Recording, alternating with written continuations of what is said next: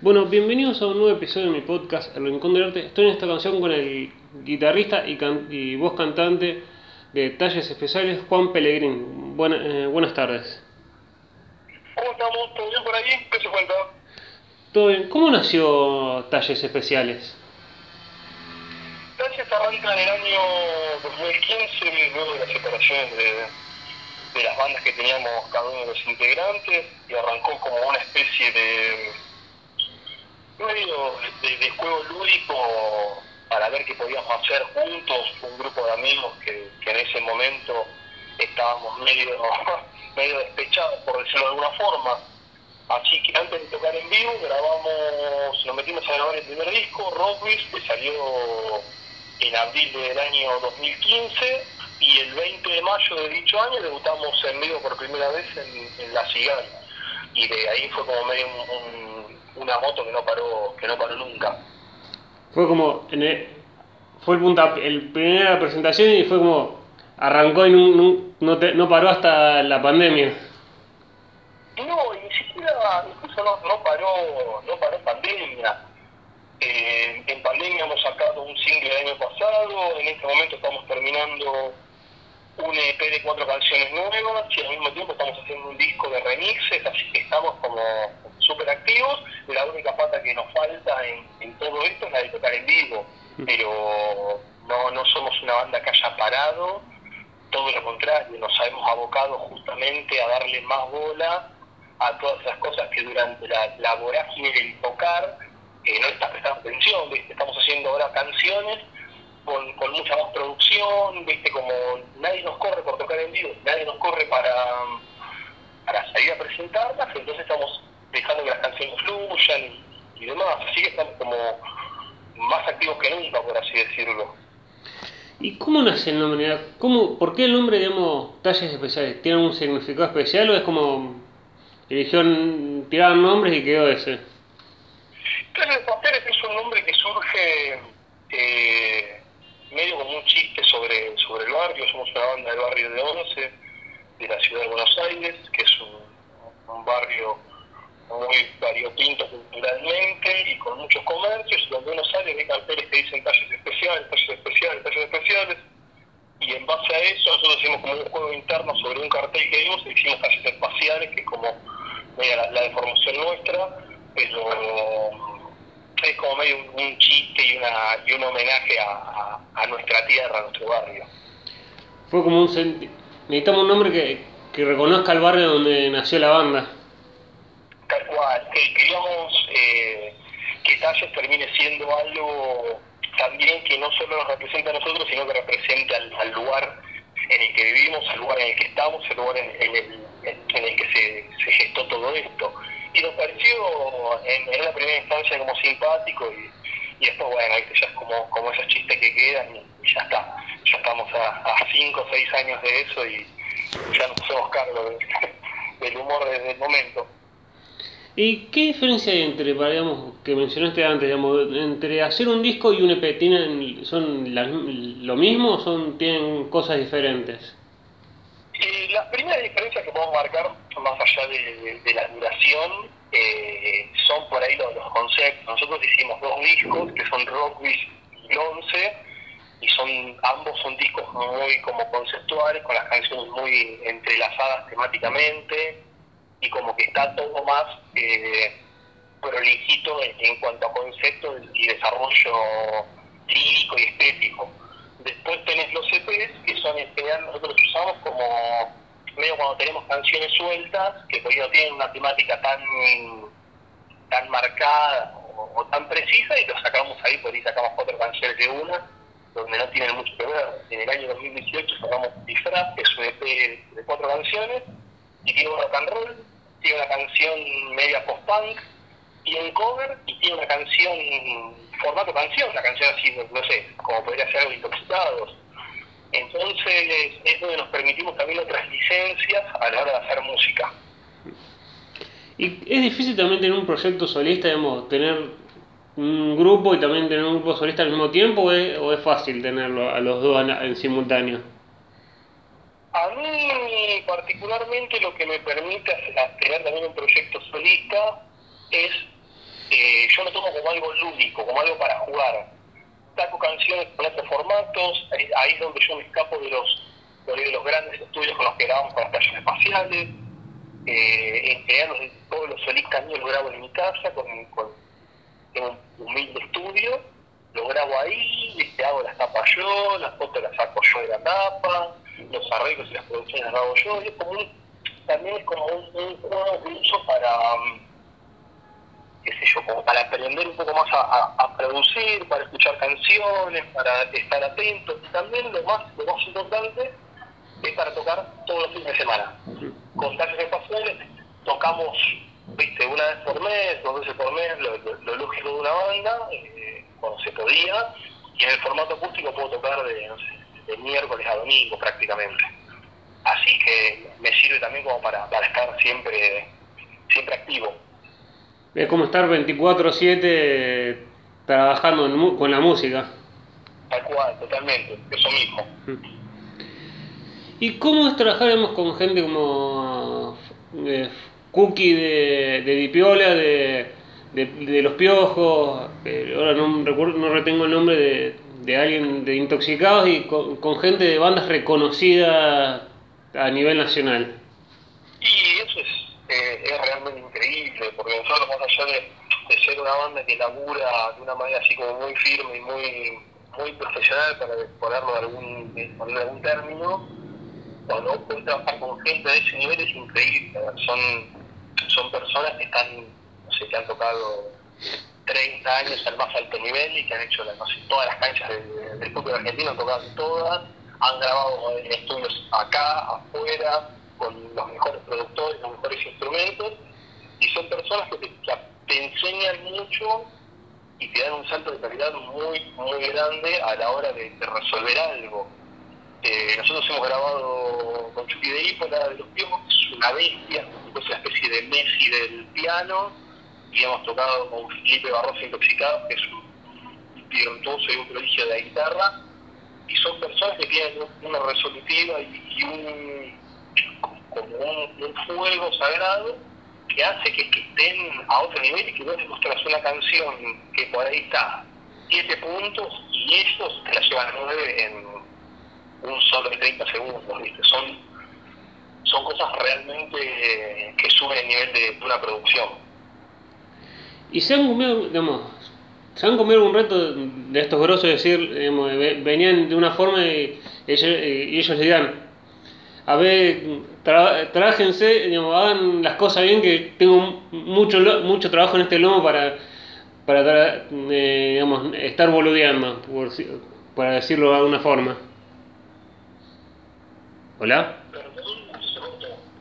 Eh, si te ha pasado, les ha pasado que con estos grosos de la música le hayan dicho, ustedes venían así como más relajados y el tipo le dijo, más concentrado que eh, tengo mucho tiempo, eh, tengo mucho trayecto en esta carrera como para venir a relajarme con, esta banda. No, no, no, no porque en la primera instancia también nosotros somos, primero valoramos mucho el tiempo y la predisposición de las personas que vienen a trabajar eh, en, general de una manera de buena onda, como han sido estos casos, que ellos vienen y ponen tiempo y ganas en una producción nuestra, entonces nosotros no somos una banda que en general esté eh, o volviendo o, o o sea, cuando viene una persona que está a trabajar con nosotros, todos los que integramos la banda estamos abocados mil por ciento a esa persona, a lo que necesite. A ver, si por ahí yo soy guitarrista de la banda, además del cantante, por ahí cuando vino Felipe, yo estaba atento a lo que necesite respecto a las guitarras y a la construcción de la canción, y por ahí Nahue, el bajista, que en ese momento por ahí no era tan relevante para lo, para que estaba pasando en el momento, por estaba atento a, no sé, eh, ir a acomodar los equipos, ir a ver si necesitaba otra viola, eh, como que no hemos tenido este encontronazos así con, con, la gente que ha venido a trabajar con nosotros. De hecho, somos una banda bastante, bastante disciplinada. Algo por ahí no muy común en el rock. No, ni para como el, concepto que tiene la, gente, las bandas de rock son así como muy relajadas y, ustedes son lo que se podría decir la antítesis de, digamos, del rock o de, la música. Total, Totalmente, sí, sí, somos, a ver, más allá de que es algo que nos encanta y que disfrutamos un montón hacer, es también un poco nuestro trabajo, por eso también eh, cualquier persona que conozca talleres espaciales o que entre a, nuestra, a nuestras redes sociales y demás, se va a encontrar que en cinco años sacamos un montón de música. Y no es un montón de música, es una forma de la cual la podés sacar laburando. Eh, si, vos, si vos te relajás o paveás o perdés el tiempo, lo sacás. No sé, 40 canciones o 35 canciones en, en otro de 5 años, 6 años. ¿viste? Pero también como una decisión muy propia de nosotros, ¿viste? Eso de estar siempre eh, atentos y en estado de alerta por cualquier cosa. Y para alguien que no los conoce y los quiere empezar a escuchar, digamos, ¿qué tipo de rock hacen o qué se pueden encontrar cuando van a lo buscan en Spotify o en alguna plataforma y dicen quiero escuchar los talles, ¿con qué se va a encontrar el que los quiera, el, el oyente que los quiera escuchar? Mira, eh, podríamos catalogar por ahí la génesis de la banda como, como lo que se llamaba rock alternativo. Los primeros años nuestros escuchábamos mucho rock de los 90 de acá, viste, no sé, los primeros discos de Juana de Loca, Babasónicos, viste, como que era medio por ese lado toda la construcción sonora de la banda, y después fuimos evolucionando y empezamos a caer, empezó a hacer cositas más de un rock and roll un poco más, más labural, con más texturas, coqueteamos con el pop punk de, los 70 Ahora lo último que hicimos es una canción media mm, eh, lo que se podría decir fue la movida de Manchester de fines de los 80, que cortamos un sample de una canción de Happy Monday y lo pusimos con, la canción. Como que es una banda que vas a encontrar dentro de lo que podemos denominar rock un montón de, de. Punk, pop, rock, rock and roll, eh, formato canción, acid, vas a encontrar un montón de cosas y como que medio lo que le decimos también siempre a la gente es que cada uno se quede con la cara de la banda que más le guste, porque la verdad que hacemos medio que cada lanzamiento que vamos haciendo es muy distinto al, al anterior, que vamos rifando todo lo que vamos consiguiendo lo vamos rifando en el próximo lanzamiento. ¿Y tienen próximo lanzamiento, digamos, trabajos ya que van a presentar dentro de poco? ¿O están todavía trabajándolos para ya en un momento ya presentarlos? Ya estamos por sacar dentro de poquito, eh, vamos a lanzar un EP de reversiones de cuatro canciones eh, que ya habíamos editado en nuestros discos, pero las como que las volvimos a escuchar y las, cambiamos completamente el formato y, requerimos instrumentaciones no habituales y vamos a lanzar eso. Primero va a salir, calculo que ya estará saliendo en un mes, un mes y medio, el primer adelanto de la canción, que es eh, No acepto lamentos, de nuestro último disco, del 11, una versión muy linda que va a contar con la participación de Rocío Sirri eh, en, la voz, una versión sumamente eh, hermosa y recomendable. Y después, pasado esto, saldrá ya el EP completo. Y después, en el mes de septiembre, va a estar saliendo un disco de remixes de una canción llamada Furor que hicimos en el 2016, que cumple cinco años y a todo de festejo homenajeamos a la canción con, con remixes y demás por seis amigos. Un poquito, ese va a ser el plan de este año, con vísperas de ver si llegamos al disco nuevo para fin de año o se hará en los primeros meses del 2022. ¿Y cómo fue trabajar digamos, el año pasado con, con esto de la cuarentena? seguían pasando de los tracks o cómo era para digamos para armar música estando todo el mundo cada uno en su casa o estaban todos juntos en un lugar al principio nosotros empezamos a grabar el lunes que fue la canción que sacamos el año pasado la empezamos a grabar en enero y en el medio se agarró la pandemia. Justo era una canción que estaba mezclando Marcelo Massetti que era solista de Soda Stereo y el año pasado vi como una gira reunión de, de, los Soda, con, con, músicos invitados y demás, así que justo él se iba a Colombia para el inicio de la gira, nos agarró la pandemia, vino la pandemia, bueno, ahí directamente nosotros suspendimos todo, y en un determinado momento cuando empezó más o menos a cada uno, viste, ya estar en su casa tranquilo, empezamos a el famoso WeTransfer, ¿viste? empezar a mandar información por mail e ir mandándonos, las pistas de voz, las pistas de bajo, las pistas de guitarra, todo por un transfer.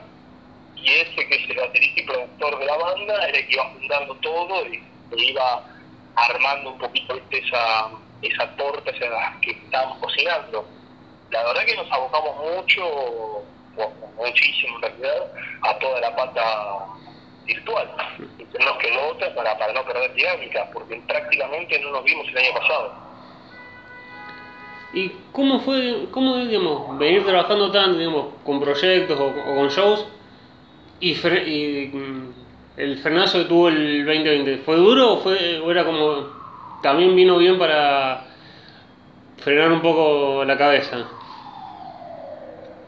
A mí dijiste dos cosas que son que parecen opuestas pero que nos pasaron. Por un lado te viene bien frenar porque parás la pelota un poco, viste, te, te relajás, te, das cuenta en ese momento de cómo viniste laburando durante cinco años que no paraste y son cinco años pierde, no sé, cumpleaños, eventos, fiestas, eh, fines de semana, no sé, con la familia, te perdés un montón de momentos y ahí fue como que uh, ya, che, viste, pasaron cinco años y no me di cuenta pero al mismo tiempo teníamos un montón de shows en, en montones de lugares por delante, teníamos sé, Rosario, Mar del Plata, La Plata, Mendoza, Córdoba, shows mismo acá por supuesto en, en nuestra ciudad. Y fue como bueno, viste, una situación que nos tuvimos que abocar, pero ahí en ese momento como que bueno, lo que nos motivó fue, fue tener una charla un día por, por Zoom los tres diciendo, bueno, vi, música no es solamente tocar en vivo. Y ahí nos dedicamos a, grabar y pensar canciones nuevas y demás. Como que bueno, lo único que dije que abortamos completamente fue tocar en vivo durante la pandemia. Fue como, empecemos a trabajar de otra forma, pues si no, no uno, uno se vuelve loco, la- o fue como, ok, vamos a trabajar para por lo menos no, no estar enloquecido como le ha pasado mucha gente eh, por el encierro. Totalmente, a ver, teníamos que, primero que somos músicos y mal que mal todos nosotros tenemos eh, artefactos y útiles para grabar en nuestras casas de, de- de mejor o manera o peor manera, pero lo hemos podido hacer y de esa manera también uno está más, más enfocado. Yo hasta hace, en este mismo momento, antes de estar charlando, estaba gra- grabando una canción ¿viste? Y como, bueno, ya se la mandé por un transfer al baterista y a ese la abrirá y verá que puede avanzar con eso y después me la devolverá. Y estamos como si fuese un partido de tenis que te vas pasando la pelota, que es la, la canción. ¿Viste?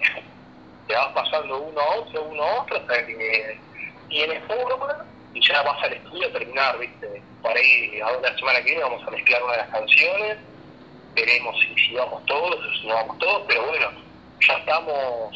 eh, por lo menos de una forma muy activa. Por suerte hemos podido tocar, este año también que es una cuestión que ya nos parecía rara. Tocamos un año y cuatro días después del último show. Una locura, realmente una locura. Y en esto, digamos, en estos cinco años, antes de la pandemia, ¿les sorprendió un- algún lugar, digamos, donde dijeron, mira dónde estamos tocando? ¿O era como, estamos tocando y ya pensando en, digamos, en tocar en ese momento y después ya pensar en la, en la próxima fecha? ¿O era disfrutar el momento, o disfrutaban de dónde estaban tocando? Y a mí, a mí la verdad que es una buena pregunta porque no, no la he charlado con los chicos, pero sí es algo que me ha pasado a mí. Por ahí ir a tocar con una banda que arrancamos de abajo a lugares a los que yo iba a ver bandas. El Rocks, Mm. ¿viste? A Rocks sí fui montones de veces a ver bandas que me gustan, no sé, Juana Mendoza y, y montones de otras bandas. Y un día encontrarte vos descargando para tocar ahí, es como, bueno, bien, estamos laburando bien y, la cosa va, sobre ruedas. Eso es una cosa que me parece súper gratificante. Yo calculo que a los chicos también se habrá pasado. Porque cuando uno arranca, nosotros arrancamos en, el primer piso de las Cigales, es un lugar chico, muy lindo, pero es un lugar chico, y de golpe por ahí tengo otra que está tocando, no sé, en, en la confitería que entran 300 personas. ¿viste? Eso para mí es eh, súper súper loco y llamativo sobre todo. Por lo menos que me gusta la noche y me gusta ver bandas y demás, cuando vas a esos lugares como que lo sentís como un premio o como que estás colgando una medalla. ¿Y cómo fue, digamos, el, la preparación para otra vez volver a tocar en vivo, digamos? Más allá de después pasó lo que, lo que es de público conocimiento. ¿Cómo, cómo fue eso, digamos? ¿Fue como, ¿nos saldrá bien o fue como, tenemos confianza que nos va a salir bien, digamos, el, show después de, una, después de un año? Mira, primero lo debatimos un montón, pasamos muchas horas debatiendo si tocábamos o no, porque era como, che, bueno, viste, estaba el contexto de público conocimiento, al mismo tiempo, viste, uno dice, che, vendrá la gente, porque el año pasado el último show es un show grande con un montón de gente y demás, y este mierda, che, vendrá la gente.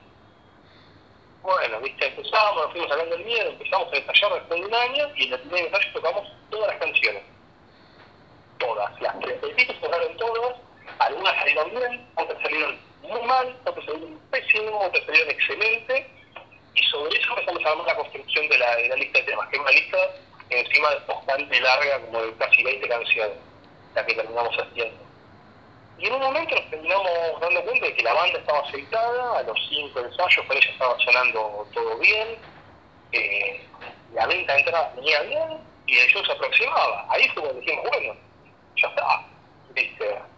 Y así que hicimos el show, la gente por suerte copó el lugar, que eso fue una cosa que valoramos un montón, y nosotros volvimos a encontrar también nosotros con la gente en un escenario, que fue una cosa que por ahí uno no, no la valora cuando está tocando tanto. ¿Viste? Yo cuando estaba tocando tan, casi todo el fin de semana, es como que bueno, ¿viste? como yo una relación desde cuando ves mucho un amigo. Ahora era como, che, hace un año que no nos veíamos, estaba bueno esto. Así que, la, igual te digo, la verdad que lo, lo hemos padecido mucho. Yo, yo lo sufrí bastante, toda la previa al show. Fue como, vol el, fue como un redebut. Totalmente, totalmente. Fue, fue volver a... Creo que estuve más nervioso para este show que cualquiera que haya hecho antes. ¿Viste? Una, aparte tenía como ansiedad, ¿viste? Porque también el contexto este que te pasaba. No sabes si tenés un contacto, no sabes si te cierran el lugar, no sabes si te lo suspenden, no sabes si tenés un pico de casos de semana. Entonces yo estaba como que me, me estaba comiendo las paredes en un momento con, con todo eso por suerte salió muy bien, ahora por una cuestión de, de cuidar a la gente que, nos viene a ver y cuidarnos a nosotros, suspendimos los ensayos y cuando más o menos la cosa vuelva a caminar, volveremos a tocar nosotros de nuevo, pero por lo pronto sin apuro. Lo mismo que estamos haciendo como para mantener la relación intacta con la gente es sacar canciones con cierta frecuencia. Y ya como después yo estaban pensando ya en otra en otra fecha, ahora como hay que ver cómo viene esto, o era como, tocamos una vez y después ahora vemos en cuándo volvemos a tocar. La idea inicialmente era tocar, volver a tocar, hmm. volver a tocar seguido, ¿viste? yo estaba cerrando fechas en, en, otras ciudades inclusive, que eran las fechas que me habían quedado colgadas de la vez pasada cuando empezó la pandemia. Ahora directamente eh, ya está, ¿viste? vamos a ir, la verdad que lo vamos a ir haciendo, es ir viendo qué podemos hacer a medida que pasan los días. Si podemos ir a, no sé, a Córdoba, vamos a ir a Córdoba, pero no vamos a armar una gira en este contexto porque no sé si puedo hacer, no sé, los 10 shows o si puedo hacer uno o no puedo hacer ninguno. En este contexto que vamos a ir haciendo todas las cosas muy puntuales. Y, ¿qué, digamos, ¿Te sorprende, digamos, que la, la, gente los reconozca fuera, digamos, de la ciudad de, de, del Once o en provincia, digamos, ir afuera y que los, los, reconozcan o canten sus canciones? ¿O es como, vamos a tocar y, y, es normal que la gente conozca a la banda?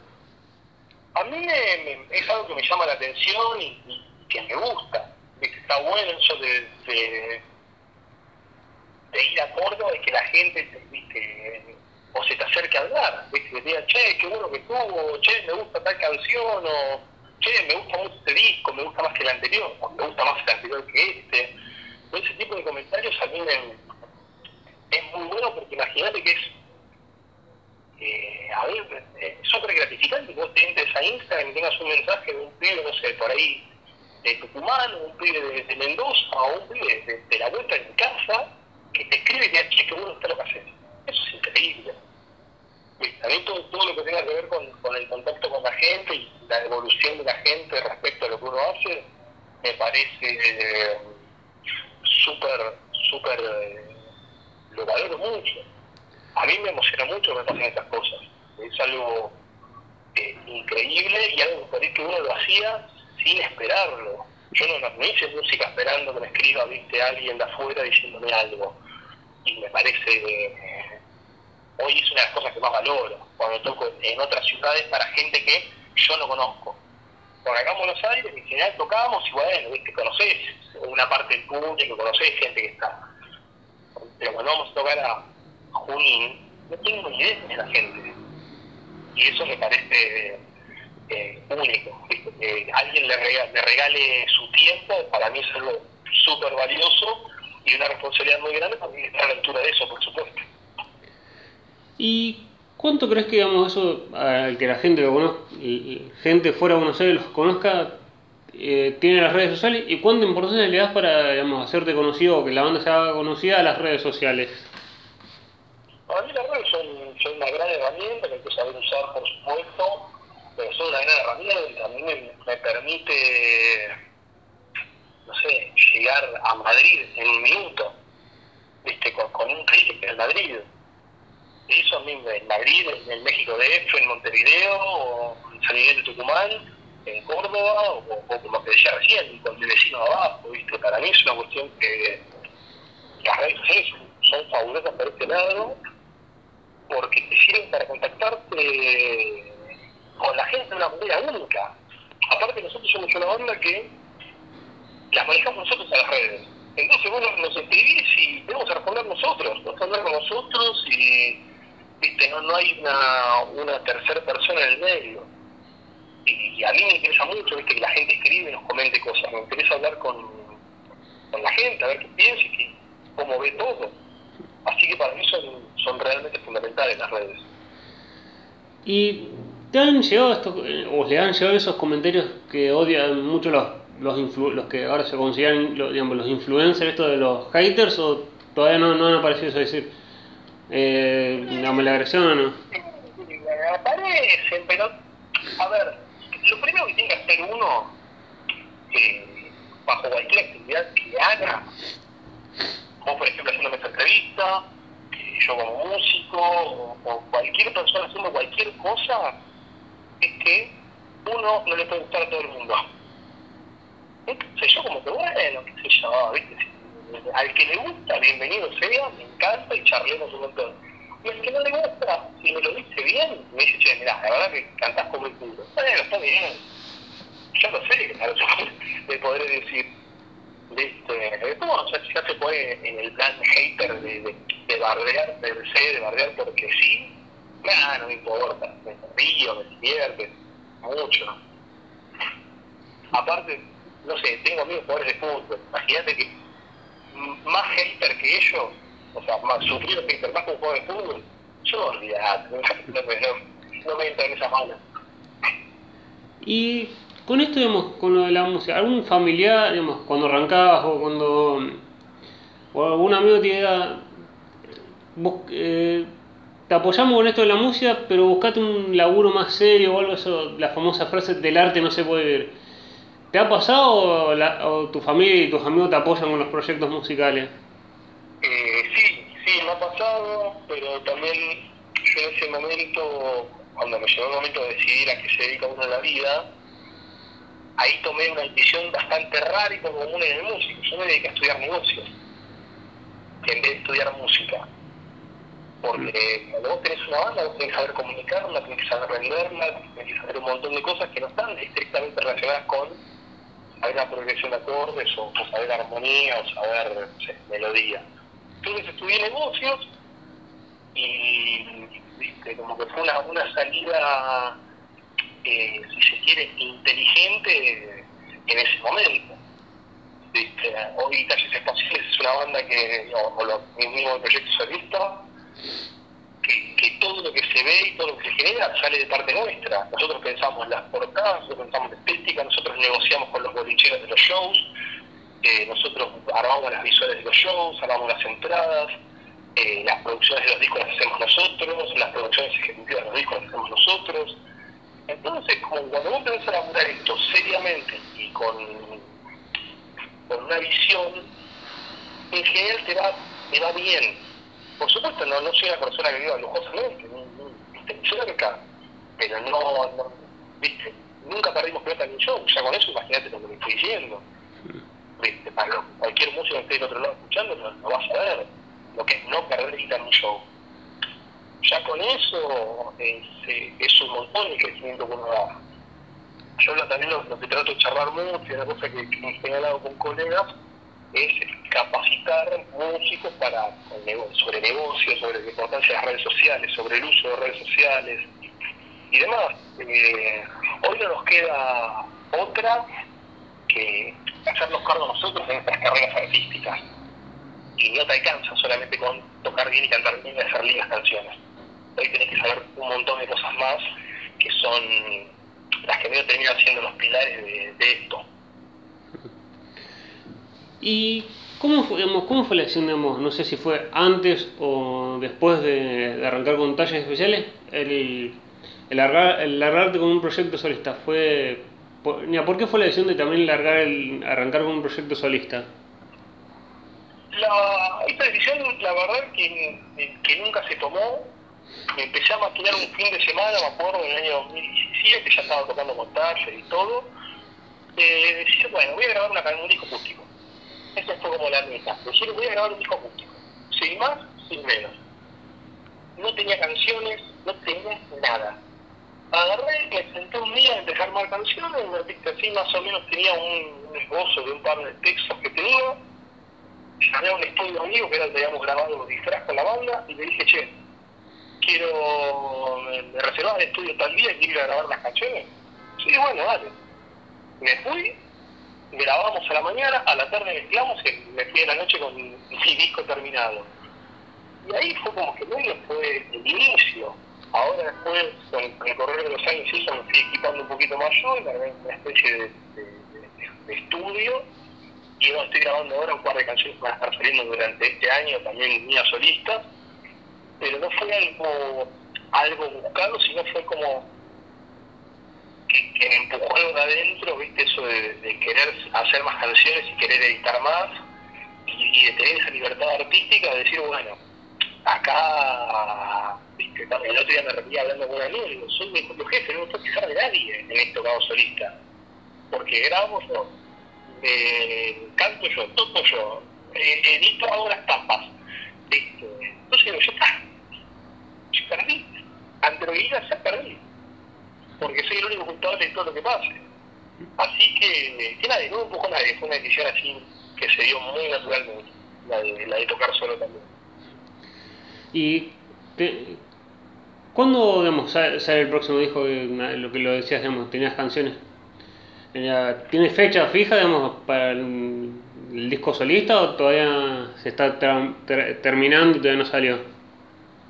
Solista algo, creo que me tengo que fijar bien, pero me parece que el 9 de junio iba a estar saliendo una canción adelanto del disco y el disco va a estar saliendo antes de fin de año, que son en general canciones que yo grabo con una guitarra o acústica o criolla y, toco teclado, viste, como algo más, mucho más libre y mucho más lúdico, donde ahí me permito un montón de licencias que no, no me, no me permiten tallos espaciales. Eh, yo calculo que para fin de año vamos a tener disco, disco solista oficial. ¿Existe algo, siempre me ha, me ha, dado la curiosidad, ¿existe el ego en las bandas, digamos, el cantante, vos en tu rol de cantante decir, me vienen a ver a mí o es, o no existe eso, digamos, nos vienen a ver a todos? Eh, creo que, que, a ver, el ego para mí existe, yo una cosa que siempre trato de charlar con los chicos y, de charlar así con, con el músico con los de laburo, es que el, el ego no, no puede estar adentro de la banda, ¿viste? Yo mi, mi, ego lo tengo por, por, mí como Juan es ser humano y, nada más. Pero no, es que tengo, viste, me ando viviendo con el bajista me miro mal con el baterista. Yo soy un que, a ver, que por supuesto tengo mi ego, pero soy súper consciente de mis limitaciones. Yo cuando voy a grabar discos de la banda, sí que, que sabe de grabar, que sabe de producción, ese es el baterista, mi productor. Entonces, si a mí me dice cacarea, yo cacareo ¿viste? No me voy a poner a, discutir ni decir, no, yo tengo razón porque yo sé y vos no sabes. Eh, pero que existe, existe. Eso es una cuestión que me parece que, cualquier persona que diga que no, no, medio que miente. Después, por supuesto, cada uno sabe en qué momento poner el arriba de la mesa y en qué momento no. ¿viste? Porque también me parece que para ser artista es importante tener ese, ese poquito de ego desbordado a veces. Porque si no te podés dedicar, qué sé yo, ¿viste? A, otra cosa. Creo que la persona que se dedica al arte son personas eh, con problemas de ego, justamente, o muy bajo o muy alto. Pero una persona con un ego más o menos no, no- no se dedica a la música, me parece. A, a escribir canciones, a- y a querer transmitir algo y a querer decir algo. Uno cuando no hace esto es, es como esas personas que se paraban en la Edad Media en las montañas y gritaban con y le gritaban al pueblo. Entonces, el que hace eso, eh, ego tiene. Es una opinión, por supuesto, totalmente personal. Eh, ¿Y te ha molestado digamos, algún, cuando te han entrevistado vos, se hayan confundido tu nombre o, digamos, o es como ya está acostumbrado, digamos, en vez de decir Pellegrín, digan Pellegrini o Pellegrín eh, o algún...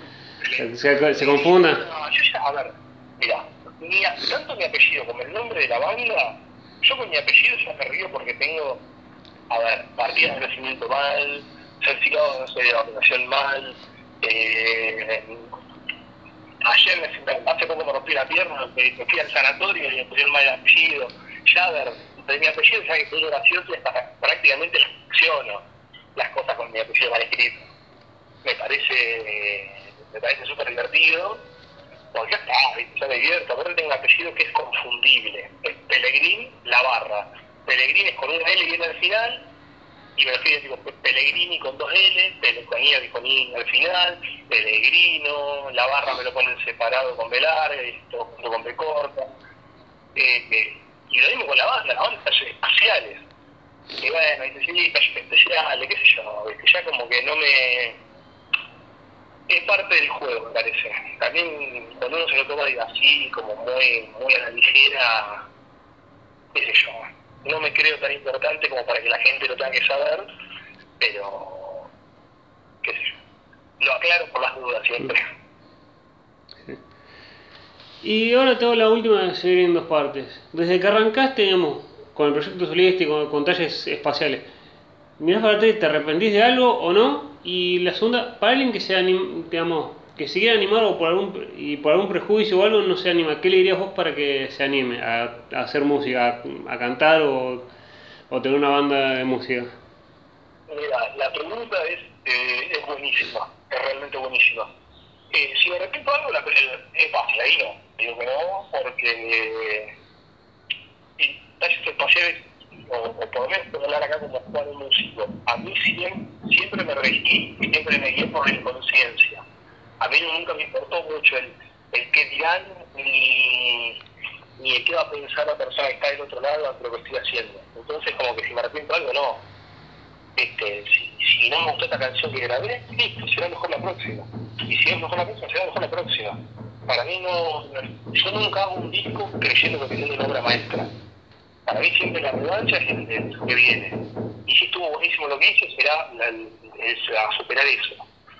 Y después respecto de decirle a la gente que está del otro lado que, por ahí se anima, es, es muy fácil, que se animen. A ver, eh, yo grabé el primer disco de la banda sin saber tocar y cantar prácticamente, y sin haber escrito una canción nunca. Y con la cara durísima, me paré en un estudio a grabar discos, llevé mis canciones sin haber escrito nunca una canción, y después, por supuesto, tocamos mucho en vivo, y cuando uno toca en vivo, te curtís, aprendés eh, a, a resolver problemas que se te dan en, en- en vivo, empezás a, cantar mejor, empezás a tocar mejor, empezás a estudiar, empezás a darte cuenta que es importante no solo cantar bien, sino escribir bien, y, que no solo es cantar bien y escribir bien, sino tocar bien y aprender recursos. Para mí, cualquier persona que quiera hacer algo relacionado al arte lo tiene que hacer porque está bueno y es sano eh, y es muy, muy, muy importante. eh, después, por supuesto, cuando uno está en la ruta, el tratar de mejorar. A lo que te decía antes de mis discos solistas también me sirven para tocar otros instrumentos. Yo toco pianos en, mis discos, sin, sin el piano. Entonces, como que lo más importante para mí termina siendo siempre animarse a hacer las cosas. Total, para pasar vergüenza, no sé, hay otros momentos, qué sé yo. Parece que, que si una persona es feliz cantando, feliz bailando feliz actuando, lo tiene que hacer sin ningún tipo de, de, de prejuicio o de atención a la mirada ajena. ¿Quién es? O sea, ¿quién es alguien, quién es la otra persona para decirte que no puedes cantar? Imposible. No creo hacer lo que lo haga, lo que lo haga feliz dentro de las posibilidades. Bueno, muchas gracias Juan por permitirme entrevistarte y por, por esta entrevista. Por favor, muchísimas gracias a vos por, la atención, el respeto y, y, el espacio. Estamos al habla y cualquier cosa, tanto yo como los talles, estamos a disposición por cualquier cosa.